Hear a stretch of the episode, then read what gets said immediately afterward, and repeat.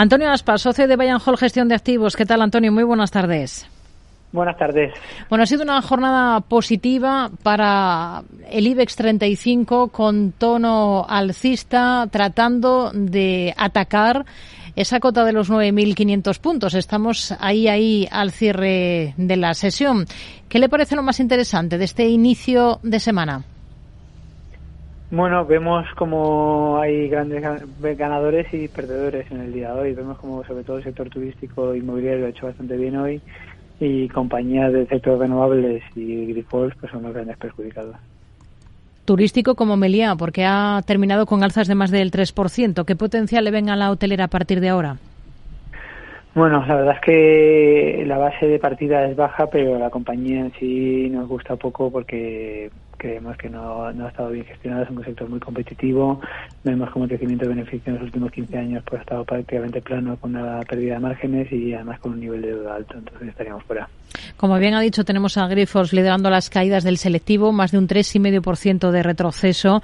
Eh, de un valor con esta volatilidad últimamente, mm, ¿estarían al margen?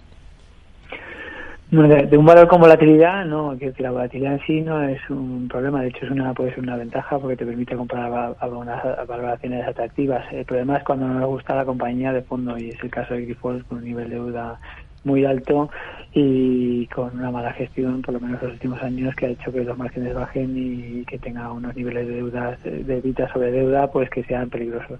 ¿Y Solaria de fondo sí les gusta? Hoy también ha sido de las más castigadas.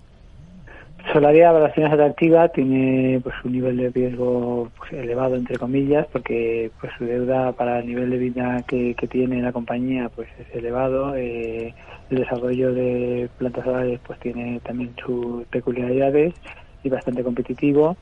Y, pero bueno, es una compañía pues que tiene pues, una balanza de una rentabilidad bastante alta, pero también un riesgo alto.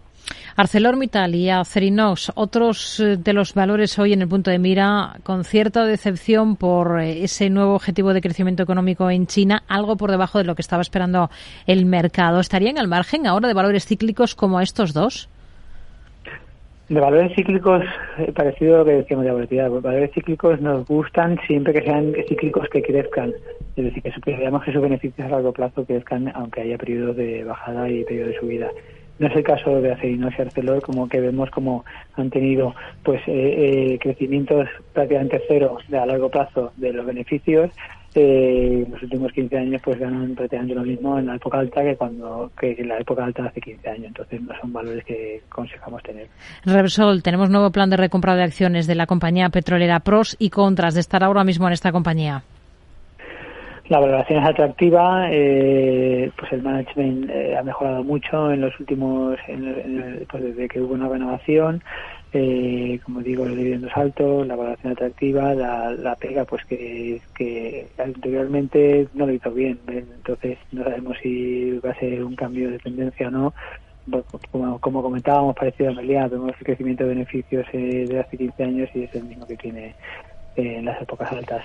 Pero bueno, parece que en los últimos años ha cambiado. En el continuo que se fijarían en estos momentos de los valores más pequeños.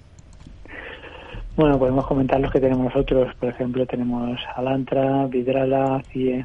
Son valores que tenemos en, de, valores que estén fuera del, del IBEX 35. ¿Vidrala por qué? Bueno, Vidrala es una compañía excelentemente gestionada, eh, ha multiplicado su beneficio por 6 o 7 veces en los últimos 15-20 años, eh, tiene un control de precios fabuloso, una directiva también muy buena y cuida mucho al accionista.